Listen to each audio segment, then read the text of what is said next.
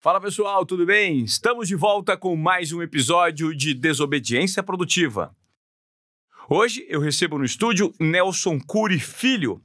E o Nelson Cury Filho é especialista em sucessão familiar. Vamos lá. Hoje em dia, no mundo em constante transformação, transformou-se num desafio enorme a primeira, a segunda, a terceira e a quarta gerações de uma mesma família darem continuidade num negócio porque o conceito de inovação, o conceito de ressignificação de muitos negócios está em alta nessa sociedade que vivemos. E o Nelson vai explicar um pouco sobre a gente. Vai explicar um pouco para a gente sobre esse tema. Fala, Nelsinho, tudo bem? Muito bem-vindo. Prazer é meu, uma grande honra estar aqui no seu canal de podcast.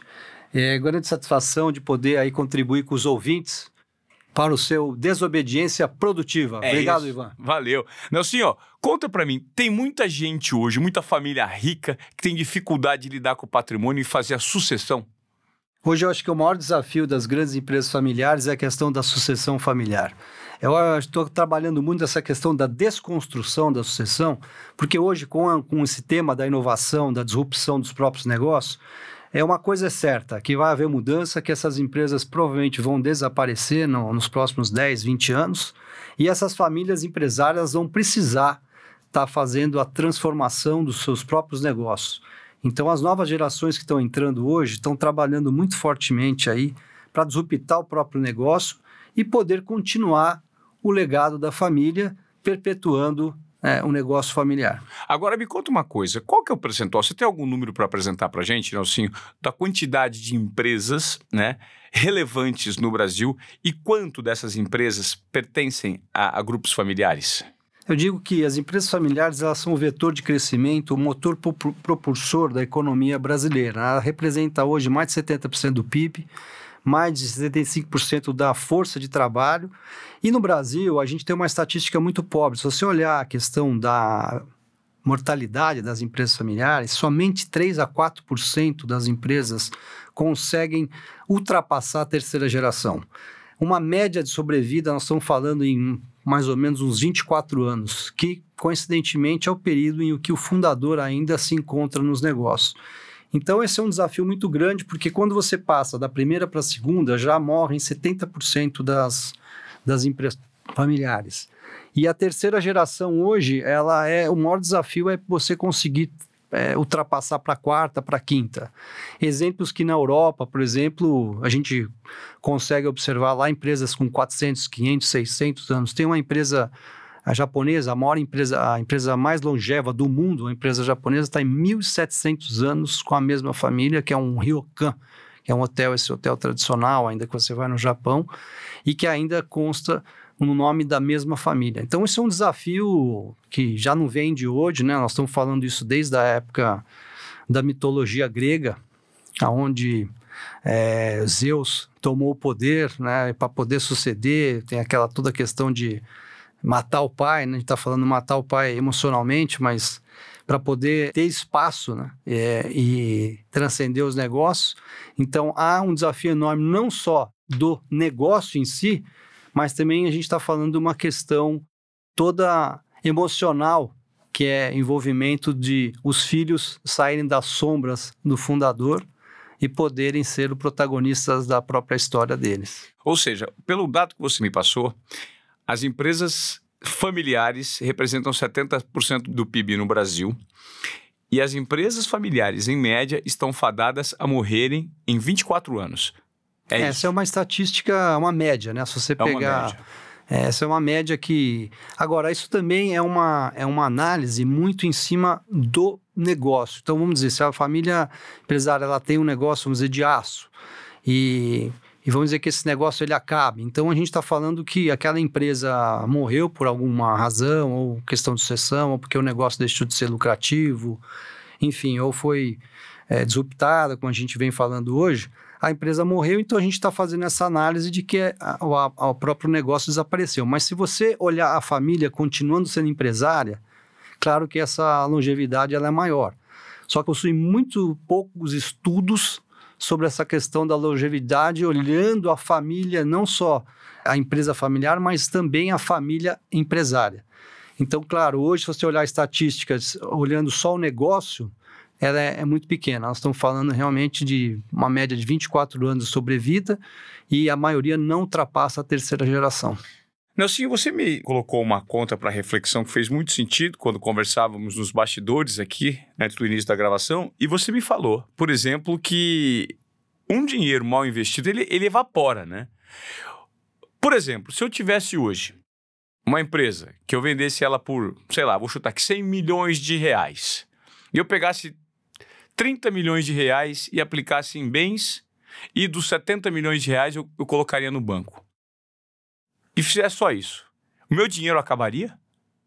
Acaba e acaba muito antes do que você imagina. Né? Eu li uma reportagem há um tempo atrás no Jornal Valor falando até um tema interessante que eu falo que o diferencia uma criança de um, de um adulto é o custo dos brinquedinhos.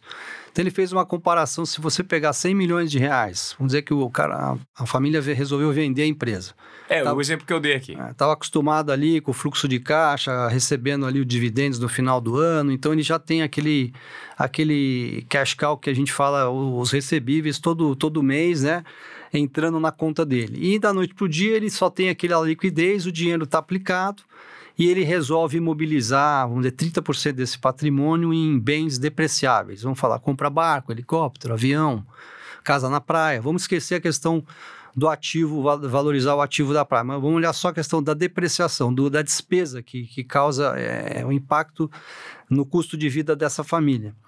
Então, ali o exercício era se com 100 milhões, se você imobilizar 30 milhões de reais em despesa, é, que é só está é, tá te, vamos dizer, comendo o seu capital, a média é que em menos de 10 anos você evapora com todo o dinheiro. Mas isso é muito, é muito pouco. Em 10 anos você, você consome 70 milhões de reais e, e só para manter os 30 que estão aplicados em imóveis? Se você pegar despesas que, vamos dizer, vamos computar que o cara tem um barco, custa mais ou menos um milhão de reais por ano para manter, uma casa na praia, mais não sei quantos mil reais, um avião, mais um milhão e meio, dois milhões. Estamos falando aí que o cara cria uma despesa de 5, 6, às vezes 7 milhões por ano. Então, os juros, que hoje, inclusive no Brasil, é um desafio que nós vamos ver a partir do ano que vem com essa queda brutal dos juros, o desafio é ainda maior. Então, antigamente a gente estava muito mal acostumado, colocava o dinheiro no banco, rendia, colocava em título de tesouro. Então, aquilo te gerava 10, 12% ao mês, ao ano, né? e que esse dinheiro você vivia muito bem dessa, dessa, dessa manutenção dos juros. Agora, isso, essa fartura acabou. Então, eu diria que o desafio hoje é você conseguir fazer com que esse dinheiro né, renda novamente e crie nova geração de caixa para essa família. Por exemplo, se uma família não tem, é, por meio da vocação, né, ninguém que possa ser herdeiro, o que, que acontece? Vamos supor, eu tenho um supermercado lá né, que rende. O cidadão é dono de um supermercado, os filhos não se interessam pelo negócio. Você pode encontrar a solução para ele? Ou necessariamente não existe solução, depende da vocação do filho e o negócio está fadado ao, ao, ao, fracasso? Como funciona isso no mercado hoje? Tá, vejo muito assim, eu trago três exemplos de que eu falo que tem três tipos de herdeiro. Aquele que quer estar lá, que tem a vocação, que veste a camisa, que trabalha, que tem o dom do negócio DNA e que esse aí é um que eu falo, um sucessor em potencial. Você tem aquele que está lá por acomodação. O cara olha e fala, pô, aqui eu ganho bem, tem um bom prolabore, tem um carro do ano, tem assistência médica. Será que eu vou conseguir um, um salário tão bom quanto esse que eu estou aqui? Então, esse cara está acomodado, ele está lá, ele não tem os brilhos nos olhos, e é um cara difícil de você identificar muitas vezes na organização, porque ele, que eu falo que ele fica de, debaixo da mesa, fica escondido. E tem aquele que eu acredito que é, o, que é o pior, que a gente encontra muito ainda nas empresas familiares, que é aquele que está lá por obrigação. É aquele que, vamos dizer, por vocação, ele gostaria de ter sido um médico ou um profissional liberal, vamos dizer, mas está lá porque o pai fala: não, vou montei esse negócio para você, você tem que assumir, eu construí isso aqui para você, e ele está lá muito uh, na má vontade e não, não quer, não tem o querer. Eu falo que tem muita diferença de quando a pessoa quer estar no negócio ou não. Então, quando há o caso que você trouxe de não ter a vocação, brilho nos olhos e o querer trabalhar na empresa familiar, a saída é a profissionalização do negócio e você trabalhar, construir uma solução para a família em transformar os, acioni em, é, os herdeiros em bons acionistas, ou seja, por mais que eles não estejam no dia a dia do negócio, eles podem saber ler um bom balanço, cobrar resultado do CEO, estarem alinhados com a questão do planejamento estratégico, para onde todos querem ir, uma direção só, não ficar cada um puxando para um lado. Pode trazer conselheiros externos, né? fazer até um acompanhamento, ter uma mentoria, ou seja, você hoje tem ferramentas que a gente chama dentro da governança familiar para você ter condições de perpetuar o seu negócio, mesmo você não tendo, vamos chamar os herdeiros trabalhando no dia a dia do negócio.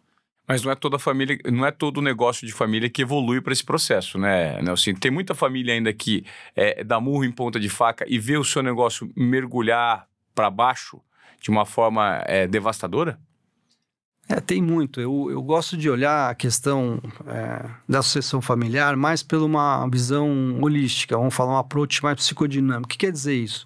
O que está por trás das tomadas de decisões desses grandes é, fundadores e o impacto que isso causa nos herdeiros? Ou seja, muitas das decisões que são tomadas no dia a dia dos negócios, que muitas vezes a, levam a empresa à bancarrota, são fundos eh, emocionais, padrões de comportamento que vão que vêm se repetindo de geração a geração.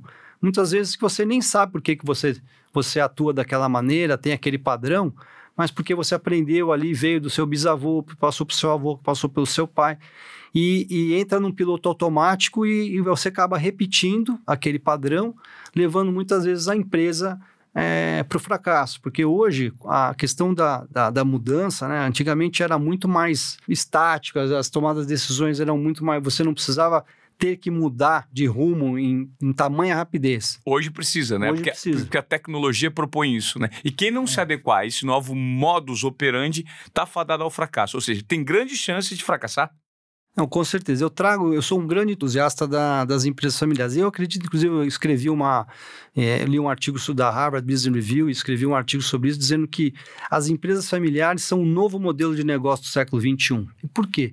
Saiu uma pesquisa em que elas têm resultado e performance melhor que as public companies. E se você pegar o índice da SP 500, que são as grandes empresas da, da Fortune, é, mostra ali que as empresas familiares elas têm performance maior é, do que as, as empresas de capital aberto que não tem um dono por trás. Por quê?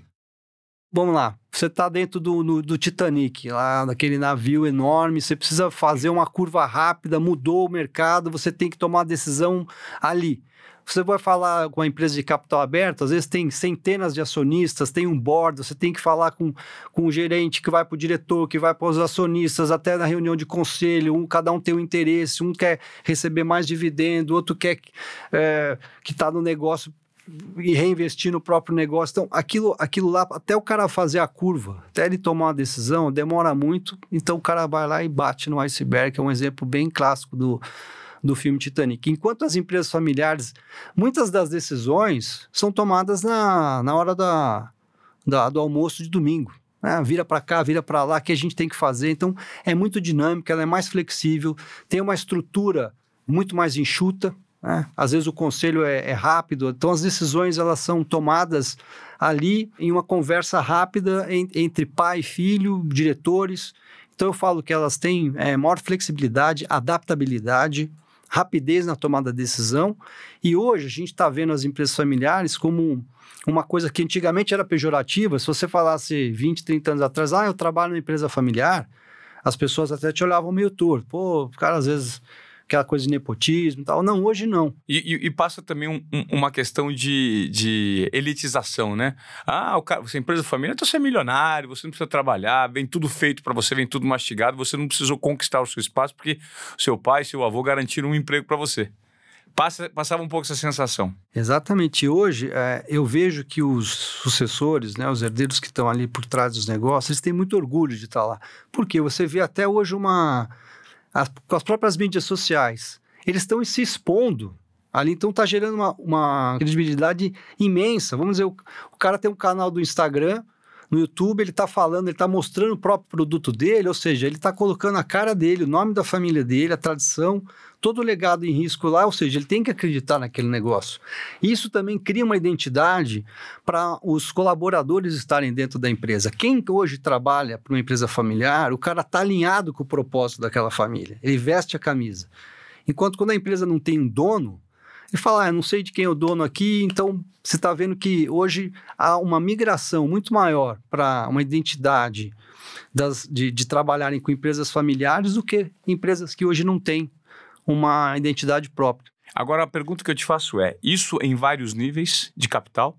É, você, quando a gente conversa sobre empresas familiares, você só está falando de empresas milionárias, bilionárias ou também de empresas menores também? Não, menores, menores. O universo é, é imenso de empresas familiares. Né?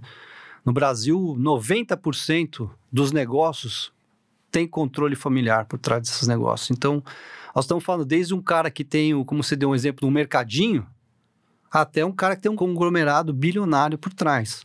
Esse cara que está no mercadinho, ele também está lá nas mídias sociais, ele está postando, ele está lá com a barriga, que a gente fala, barriga no balcão. Então, é, enfim, é, serve tanto para uma empresa enorme quanto para uma micro pequena empresa.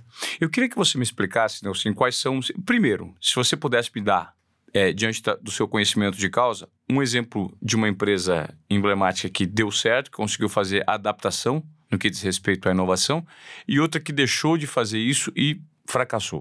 Acho que a gente podia trazer um, um exemplo emblemático do, do Brasil, que foi uma das maiores empresas do mundo, que é o conglomerado dos Matarazzo. Eles tinham mais de 360 empresas, é, trabalhavam em todas as frentes, mas se transformou numa empresa engessada, uma empresa muito patriarcal, tiveram um problema enorme de sucessão familiar, é, disputa entre os herdeiros, acabou sobrando a herança para uma das filhas que nunca havia trabalhado no negócio. Houveram muitos problemas ali. Era a família mais rica do Brasil. Ah, com, com, certeza. Se não foi a, uma das mais ricas do mundo, inclusive. E hoje você não ouve mais falar. As grandes empresas, inclusive aqui perto de onde a gente está gravando, isso aqui tudo era dominado pela, por grandes indústrias do conglomerado Matarazzo. É, isso... É, nós gravamos na Bela Vista, no, no bairro do Bexiga, aqui em São Paulo. É. Exatamente. E, e, e, se você pegar também hoje uma empresa que conseguiu transcender, se transformar e disruptar o próprio negócio, eu acho que é o case, um case muito bonito que eu trago, que é o do Magazine Luiza, que era uma empresa né, de distribuição, de, de linha branca e tal. E o Frederico saiu, ele montou lá na época o Magalu, foi criando toda essa área de inovação e hoje trouxe para dentro do negócio e o negócio é só você comparar com a, uma empresa do mesmo segmento, vamos dizer, a, uma Casas Bahia, né, Ponto Frio, com o Magazine Luiza. Pega as ações e compara na bolsa, quem vale mais? E vale hoje porque exatamente ele conseguiu disruptar e inovar dentro do próprio negócio. Ou seja, basicamente o que ele fez, ele, ele se descolou do negócio, foi para fora, aprendeu uma expertise para trazer essa inovação para dentro do próprio business. Perfeito. A gente fala muito em motor 1, motor 2, né? Tem até um, um, livro muito bacana do José Salib Neto, um grande mentor meu, em que ele fala dessa, o novo código da, da cultura, onde ele mostra que para você poder disruptar o seu próprio negócio, primeiro você tem que sair, montar fora da organização, porque só você fica contaminado com aquela cultura organizacional, você acaba não conseguindo enxergar o, o desafio ali do dia a dia. Então você precisa sair e a hora que você roda esse motor 2 e começa a, ver, a criar um novo modelo de negócio, aí você vem e integra ele né, na, no seu modelo tradicional. Com o desafio aqui que eu faço um, um, uma ressalva muito importante.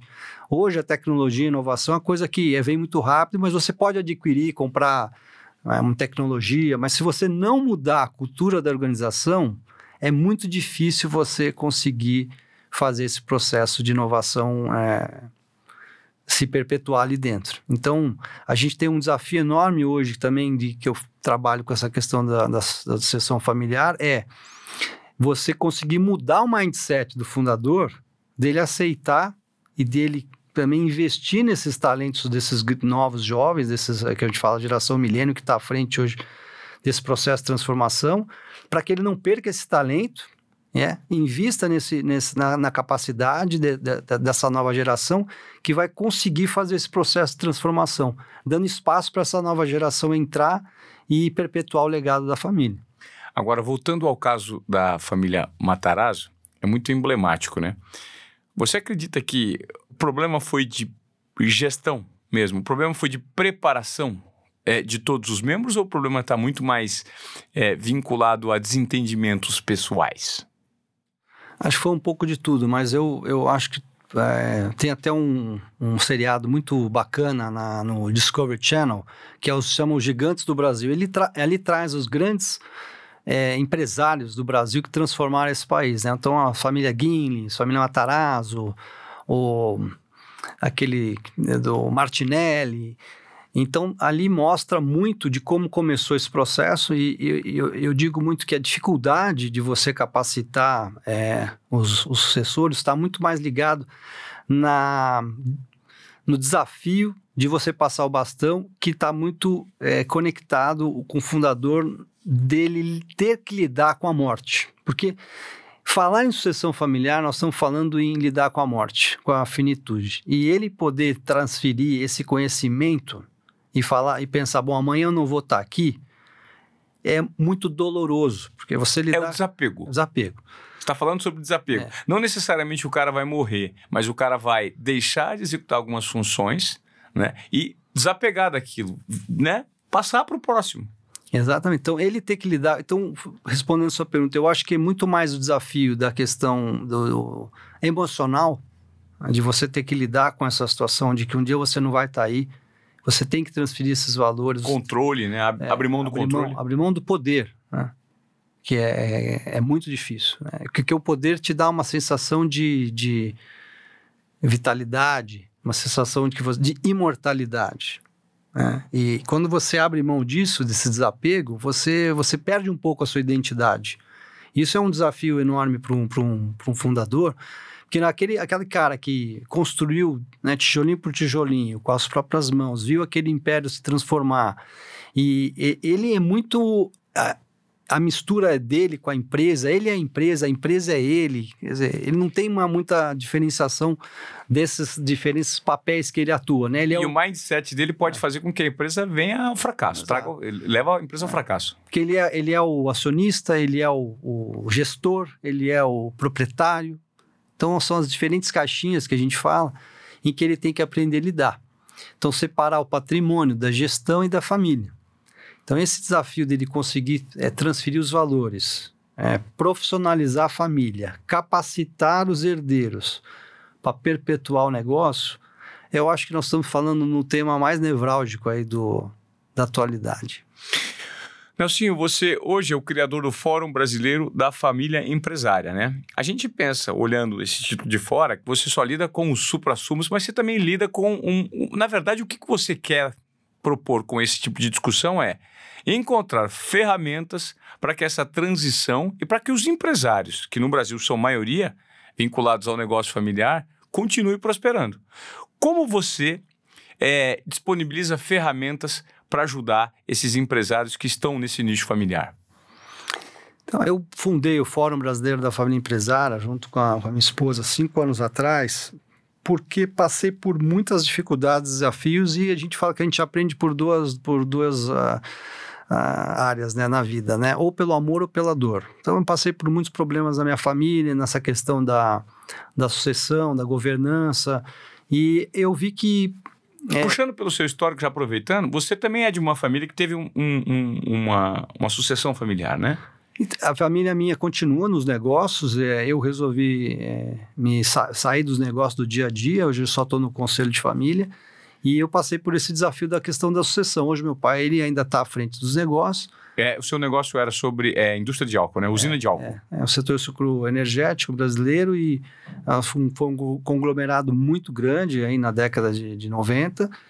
E, e a gente está hoje na terceira geração, um desafio enorme de, de, de, ver como nós vamos transcender esse negócio. E você teve problemas na família de sucessão? Tivemos problemas. Na época, a gente não sabia o modelo ideal, se íamos os filhos assumirem, se nós íamos profissionalizar. Testamos, ficamos a conselho, todas as, vamos dizer, as ferramentas de governança familiar foram aplicadas ali, mas o maior desafio foi a questão de desapego do meu próprio pai, de, de passar o bastão. Chegou à conclusão que ele mesmo não queria é, sair do dia a dia dos negócios. Então, quando eu percebi que não ia haver uma sucessão familiar, eu, eu me coloquei um pouco ali no lugar do, no exemplo do príncipe Charles, né? Eu falei, bom, falei, conversei abertamente com meu pai, falei, quanto tempo mais você vai ficar aqui? Ele falou, ah, talvez uns 10, uns 20 anos. Falei, bom, mas aí eu vou estar eu com 60 anos, aí eu não vou querer eu assumir com 60 anos.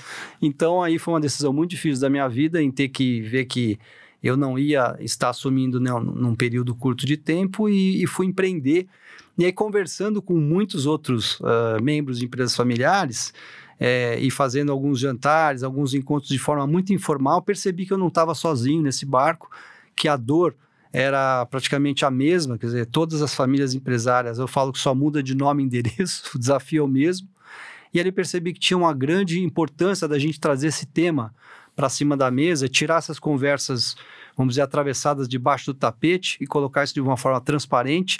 E tinha muito aprendizado ali com outras famílias. Então, naquele momento me deu ali esse insight. Eu estava fazendo um mestrado na INSEAD na época, inclusive a minha tese de mestrado foi sobre sucessão familiar, que transformou hoje no livro que eu lancei há dois anos atrás, que chama Sucessão é, ou Morte da Empresa Familiar, trazendo um pouco desse approach psicodinâmico, que é um olhar sobre é, o impacto de fundadores narcisistas é, na sucessão familiar, como que isso reverbera na perpetuidade do legado. E eu vendo isso que outras famílias tinham os mesmos desafios, eu resolvi fundar essa plataforma de Family Biz, que hoje é a maior referência em é, famílias empresárias no Brasil, e onde a gente reúne as maiores empresas é, e famílias para discutir temas como sucessão, legado, capacitação de herdeiro, impacto social, filantropia, gestão de patrimônio, enfim, todos os temas ligados aí é, às famílias empresárias e, e como que a gente consegue transferir esse conhecimento através de conversas, conteúdo relevante. Então, falo que o tripé nosso é encontros transformadores, onde a gente vai, é onde essas famílias têm contato com conteúdo relevante, network, ou seja, aprendizado com outras famílias é, e troca de experiência. Porque você aprender através do olhar do outro é muito importante. Você entender que outras famílias conseguiram transcender, conseguiram é, é, perpetuar o legado, muitas vezes com problemas é, bem parecidos. Então, o fato de você trazer cases reais ali no dia a dia e eles poderem ter um espaço seguro para debaterem entre eles, que eu falo peer-to-peer, -peer, é você colocar eles todos dentro de um ecossistema e juntos eles conseguirem é, entender como que eles podem é, trazer as soluções para dentro do, do, do, business da família. Então, esses eventos que a gente faz, a gente hoje não só é, tem a, a, essa plataforma de eventos, mas a gente também traz conteúdo através de todas as mídias, né? Então, tem canal do YouTube, tem um blog, tem Instagram, tem LinkedIn e uma revista especializada no segmento, onde a gente entrevista famílias na Europa com 400, 500, 600 anos, cases de empresas familiares no Brasil. Ou seja, a gente traz conteúdo muito rico para que essas famílias possam ter repertório para tomarem a decisão é, de como perpetuar o legado deles. Eu vou deixar aqui então o site que é o www.fbfe.com .br, que é a abreviação do Fórum Brasileiro da Família Empresária, né? Isso independentemente dos ganhos, não são só milionários, bilionários, não. O cara que também quer pegar um conteúdo ali é, e transferir para a empresa dele, que é familiar, independentemente se o ganho é muito alto ou muito baixo, ele pode.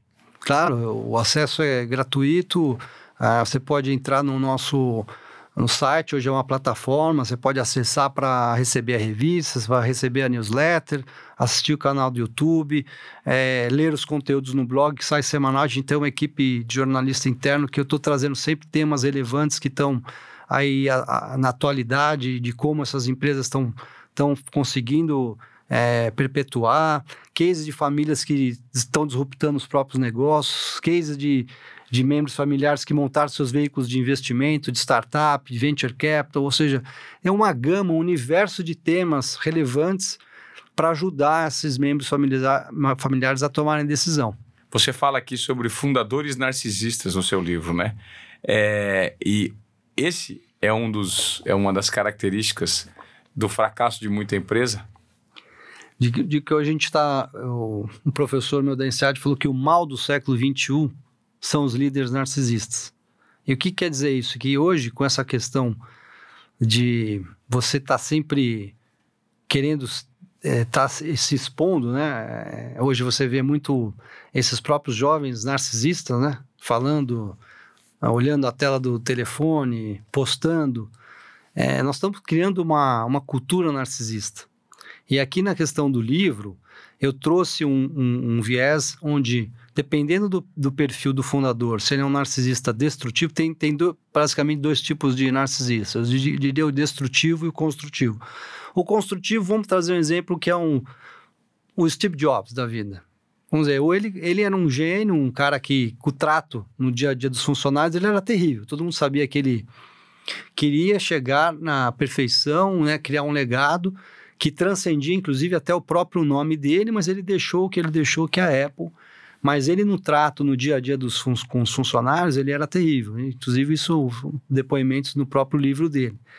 E e o fundador narcisista destrutivo é aquele que não abre mão do poder por nada. Ele vai chegar, é, conquistar o poder, passando por cima de tudo e de todos, inclusive dos próprios filhos. Então eu trago cases de herdeiros que sofreram muito desses impactos e consequências, dependendo da educação que eles tiveram, é, deles não conseguirem ter é, criado uma sucessão sadia. Né? Eu, inclusive, perguntei para todos é, sem exceção. Se fosse para tomar uma decisão no passado que impactaria positivamente no futuro deles, qual seria? Eles disseram que, primeiro, que iam se capacitar, estudar e não trabalhar na empresa da família. Depois eu perguntei para eles se eles herdassem a empresa naquele momento, o que, que eles fariam? E todos responderam 100% que eles venderiam a empresa. Aí eu fui entender por quê. Porque a empresa significava para eles muita dor. Onde a empresa separou eles da, da família, eles não onde eles não viam o pai é, presente no núcleo familiar, disputas de poder, briga, inveja, né, destruição do núcleo familiar, que muitas vezes para você poder criar um império você acaba passando por cima de muita coisa e isso acaba destruindo muitas famílias. Então a gente vê muitas famílias hoje abastadas com muitos problemas pessoais. Né? herdeiros aí com problemas psicológicos, envolvidos em droga.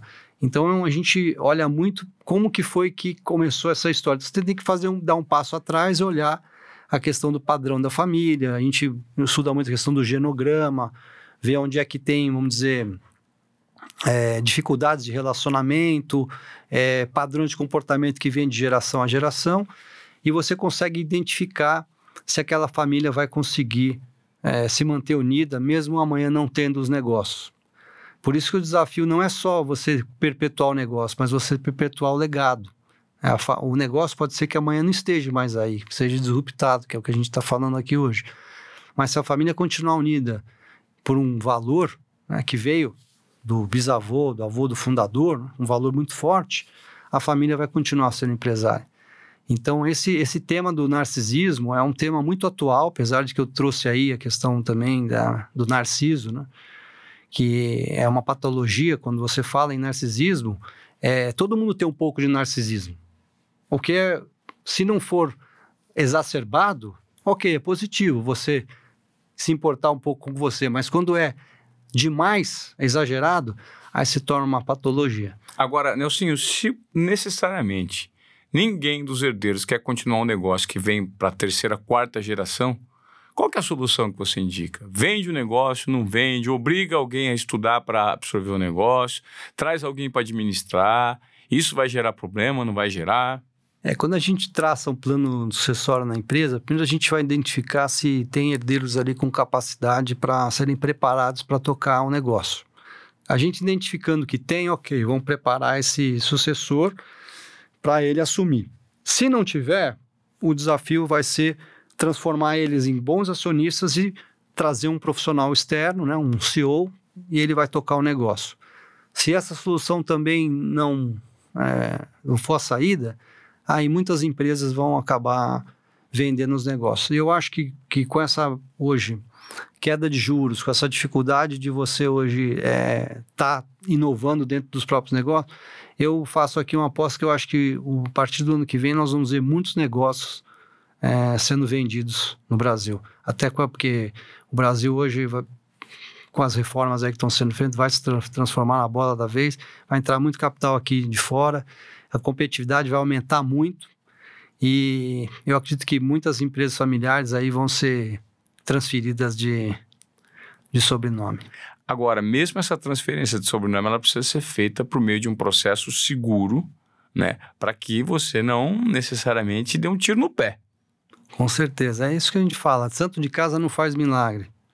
Então você tem que trazer uma consultoria especializada. Hoje tem muitas consultorias. Eu mesmo trabalho com, com grandes empresas nessa questão de sucessão, é, de capacitação. E, e ali o consultor, ele é um cara que ele tem um olhar de fora. A gente fala que ele está 45 mil pés ali olhando sem emoção. Então ele pode é, trazer muito repertório e fazer com que ele medie. Eu, inclusive, sou também mediador é, de conflito e a gente consegue é, entender o que está por trás daquelas decisões, é, permear ali as emoções e poder é, trazer o que importa para a mesa. Mediador de conflitos, você falou de um tema interessante, né? O bicho pega quando o nego coloca, discute grana e discute herança, Nelson. É muito feio o negócio. A gente fala que o, a parte mais sensível do ser humano é o bolso. Quando, quando a gente fala de dinheiro, realmente é aí que você vê a pessoa se transformar. É. E, e você, já, você lidou com muitos casos em que é, o dinheiro, a, a, a vaidade, é, as diferenças entre irmãos, entre pais, isso, isso acaba afundando o negócio e você entra para tentar consertar a situação? É, se, se, se a família já está em pé de guerra, aí a gente não, né, nós consultores às vezes não, nós não somos muito úteis. A gente fala que aí tem que ir para os advogados ou até psicólogo. Mas quando a, o melhor momento de você entrar e mediar, você alinhar uma família, é no momento em que todos estão se falando. É um momento em que, inclusive, o fundador tem a consciência de que ele tem que fazer esse processo sucessório de forma saudável, trazendo um agente externo, uma pessoa que possa ajudá-lo a pôr em prática né, o desejo dele de perpetuar o negócio e o legado da família. Então, eu já presenciei sim muitas famílias ali que na hora da, da, do calor, da emoção, um apontar o dedo para o outro. É, então a gente brinca que a gente tira os objetos cortantes de cima da mesa para um não matar o outro. E a gente procura, claro, que ali é, o processo é você ampliar a voz desses, desses membros familiares. É que eu falo, todos têm uma voz, mas às vezes elas estão caladas. E você, quando dá uma voz para. É, amplia a voz deles novamente para eles poderem se comunicar de uma forma transparente e respeitosa nessas reuniões, aí é que você começa a ver quanta coisa estava é, escondida ou reprimida, que estava ali debaixo do tapete, e que a gente consegue colocar na mesa de uma forma respeitosa e mostrar um para o outro que estava é, chateado, estava machucado, estava com orgulho ferido, e no fundo é o que eu falei, são as emoções que estão ali é, reprimidas e que vêm à tona e que você tem que ali conseguir identificar e falar, olha, o que o seu irmão está falando, na verdade, é isso aqui. Né? E com muito respeito, com muita calma, você vai, vai colocando, é, vai trazendo para os pontos em comum, né, para os pontos de, de, não da discordância, mas sim do que eles têm de comum acordo, dos principais valores, honrando, claro, o, os valores do fundador, para que a gente possa construir uma solução de perpetuar o negócio. Você fala muito sobre é, transição de empresas familiares, mas e a formatação de novas empresas familiares? Existe uma expertise também nesse assunto? Porque assim, vamos supor, se hoje eu não tenho uma empresa familiar, mas o mercado me, eu, eu, eu, passo a entender que a partir de agora o mercado me possibilita montar uma empresa familiar. O surgimento do zero também é importante? Você ter um gerenciamento ou não? Sim, né? a gente tem até estatística que as grandes, é, a maioria das empresas elas morrem no primeiro ano, até chegar ao terceiro ano, né? O, o, período da infância, né? A gente fala até entrar na adolescência, né? No ciclo de vida das organizações, os primeiros cinco anos eles são muito importantes para você conseguir é, transpor esse, esse nível de dificuldade.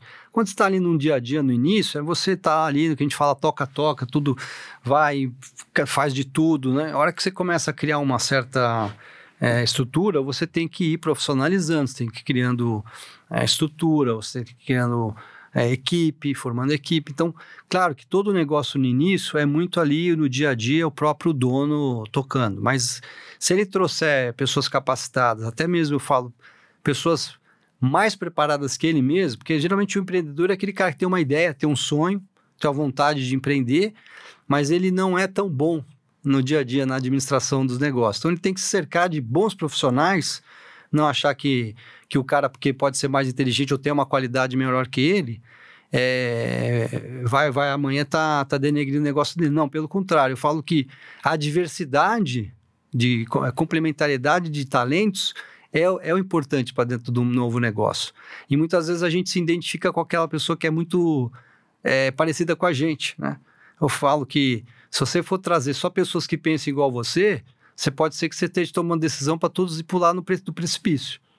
Não, então você tem que trazer gente com gênero diferente, é, complementariedade de estudos, de formação diferente, para você ter, dentro dessa diversidade, um, um, um conteúdo rico para tomada de decisão. Então, claro, é, formar, formar equipe, ter bom acompanhamento, cercar de bons profissionais, de estrutura, consultorias, que hoje tem muitas aí de gestão, é, para poder você conseguir é, superar a diversidade. O Brasil, acho que o cara que empreende, o empreendedor no Brasil, ele empreende em qualquer lugar no mundo. Aqui, acho que é o país de, maior, talvez um dos maiores países número de empreendedorismo do mundo e também diria que de dificuldade, de adversidade. Aqui o cara que sobrevive aqui, ele monta negócio em qualquer lugar. Do mundo, é isso. É isso, Nelson. Obrigado por essas conversas. Eu acho que então, para a gente finalizar, uma dose de desobediência produtiva nessa transição das empresas não faz mal para ninguém. Aliás, é necessário, né? Vamos incentivar essa, essa juventude, essa geração milênio aí, desobediência produtiva, porque eu acho que hoje esses grandes talentos eles vão ser os responsáveis pela grande transformação, inovação é, e transcender essas empresas que hoje aí estão muito hoje ainda presas nesse modelo arcaico, modelo tradicional, paternalista. Então eu sou um cara muito é, otimista em relação a, aos desobedientes produtivos que eles venham com tudo e venham para transformar e liderar nesse processo que nós vamos ver o próxima geração trazendo, uh, vamos dizer, o grande futuro para essa nação. Legal. Nelson Cury, obrigado pela sua entrevista e grande abraço. Um forte abraço para todos, obrigado mais uma vez e próximo estamos juntos.